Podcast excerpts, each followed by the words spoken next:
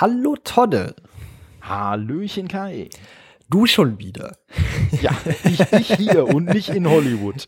Genau. Heute, ja, Hollywood, du hast gerade angedeutet. Äh, heute sprechen wir über alles, nur über keinen Film. Genau. Worum geht's? Heute geht es um ein äh, sehr, sehr originelles äh, Videospiel, das ich damals auf der PlayStation 2 zum ersten Mal gespielt habe. Und zwar Baldur's Gate Dark Alliance. Wie bist du denn auf dieses Spiel gekommen? Also hast du da direkt eine Verbindung, auch weihnachtlich vielleicht zu? Hast du das geschenkt bekommen? Hast du dir es selbst gekauft oder? Ja, also Weihnachten so eher so ein bisschen winterbedingt. Äh, das Spiel an sich wie der Name schon sagt, ne, Baldur's Gate, Dungeons and Dragons, ne, hat natürlich so einen gewissen, so einen gewissen Bezug auf die Computerspiele, mit denen es aber sowohl von der Story als auch spielerisch überhaupt nichts zu tun hat. Aber marketingmäßig war es wahrscheinlich ganz gut, äh, Baldur's Gate mit in den Titel zu packen.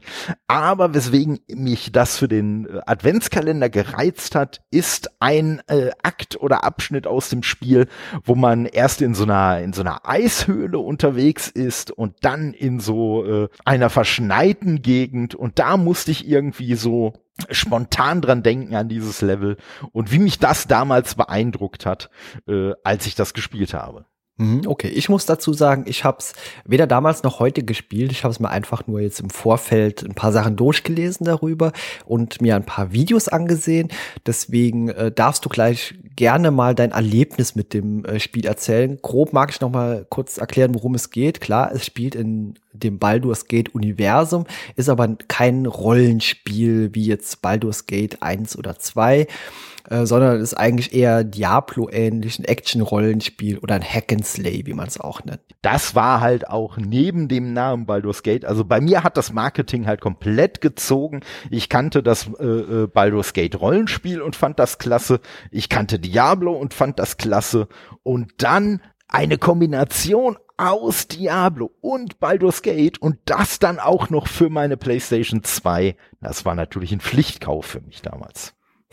das glaube ich. Und äh, dass du dieses bestimmte von dir erwähnte Level so in Erinnerung hast, äh, woran liegt das genau? Das, das ist bei mir äh, damals zum ersten Mal aufgekommen, aber danach auch häufiger. Für mich aus heutiger Sicht, es ist ja dieses Jahr tatsächlich äh, äh, ein Remaster von dem Spiel rausgekommen, was jetzt eigentlich so auf allen gängigen Plattformen äh, dann nachvollzogen werden kann.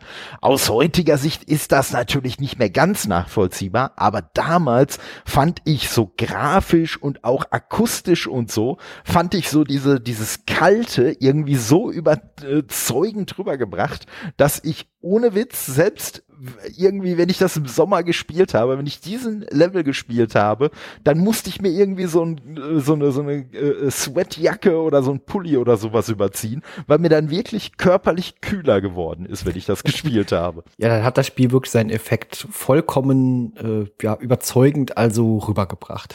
absolut, absolut. Also äh, und äh, das, äh, wie gesagt, das habe ich heutzutage auch wirklich noch bei bei einigen Spielen, dass ich dann, dass ich dann echt, wenn ich dann so ein Schneelevel spiele, dass ich da wirklich mir irgendwie so wow, was überziehen muss. Und ähm, ich fand das, ich fand diesen Abschnitt halt auch wirklich richtig cool gemacht, weil jetzt bitte nicht hier alle Leute, die sich wirklich mit äh, Dungeons and Dragons auskennen, äh, bitte nicht äh, jeden Namen auf die Goldwaage legen.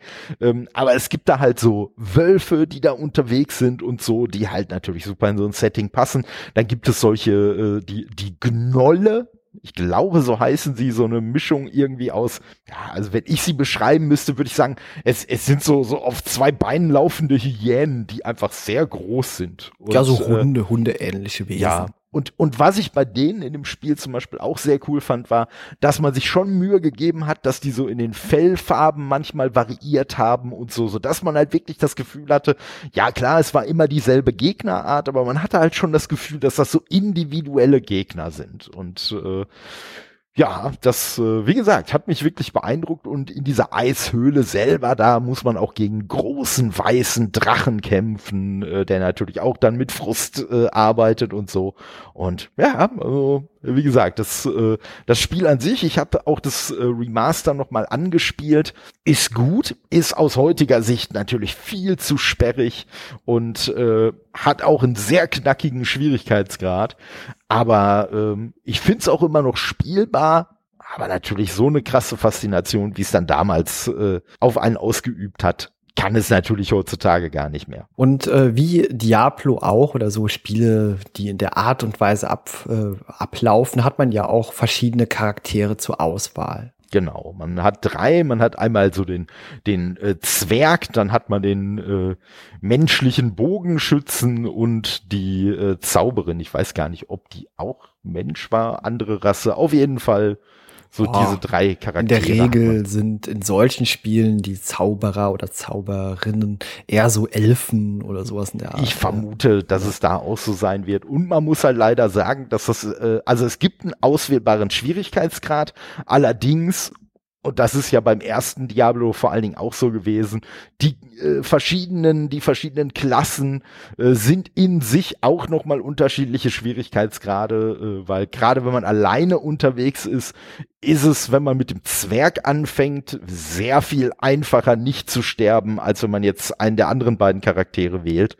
Ne? Und äh, ja, der Mensch ist dann so ein bisschen so, so das Mittelding, so der Super Mario unter den äh, Dungeons and Dragons Charakteren oder äh, Rassen und äh, ja, die Zauberin ist halt, wie das häufig so ist, ist so ein bisschen, äh, ja, am Anfang ein bisschen unterlegen, bis sie dann halt wirklich mal so ein bisschen äh, ihre Stärken ausbilden kann und dann halt auch ordentlich wegholzt. Und ich habe das auch damals äh, mit meiner damaligen Freundin äh, häufig gespielt, weil es zu zweit wesentlich einfacher ist als alleine. Ja, gut, das ist bei solchen Spielen ja häufig so. Auch Diablo und so. Das mhm. spiele ich zwar zu 99,999 Prozent alleine, aber wenn man es dann doch mal zusammenspielen kann, und das haben wir ja hier bei Diablo 2 oder so auch gemacht schon, oder, äh, dann, dann ist das auch gleich wieder ganz andere Spielerfahrung. Das muss ich auch sagen, ja. Und hast du die diesem Eisdrachen zumindest ordentlich eingeheizt.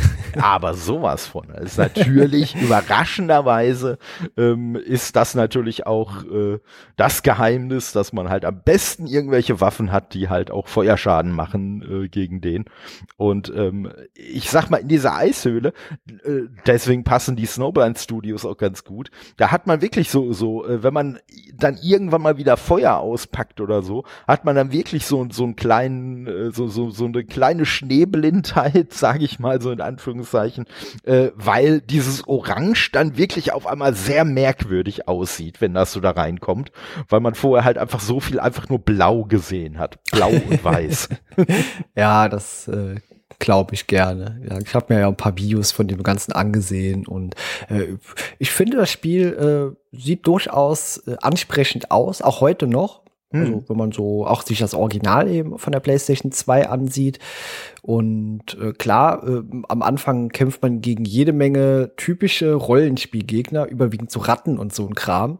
Ja, klar. ja, und nee, aber Animationen sind ganz schön gemacht. Äh, ich finde auch die äh, Kamerafahrt, äh, die einen so begleitet, äh, die finde ich gelungen. Deswegen, ja, durchaus ein gutes Spiel. Könnte ich mir sogar vorstellen, irgendwann mal zu spielen. Ja, also wie gesagt, also ich sag ja, es ist ein, es ist natürlich, äh, äh sagen wir mal, wenn man es jetzt gerade mit so einem Diablo 3 oder so vergleicht, ist es natürlich schon so ein bisschen sperrig heutzutage, aber äh, grundsätzlich macht es auf jeden Fall immer noch Spaß. Und ja, man muss halt ein bisschen umdenken. Ne? Man muss zwischendurch auch mal Angriffe abblocken oder mal vor Gegnern wegrennen und so. Das sind so Klamotten, die einem moderne Spiele in der, in der Richtung dann ja schon eher so ein bisschen abnehmen. Ich würde sagen, damit sind wir eigentlich durch und vielleicht hab, hat ja wer äh, zuhört jetzt Lust gekriegt, sich dieses Spiel zumindest mal anzuschauen und vielleicht auch mal reinzuspielen. Ja, genau. Okay, ja, vielen Dank, Todde, und an alle anderen bis morgen. Tschüss. Ciao.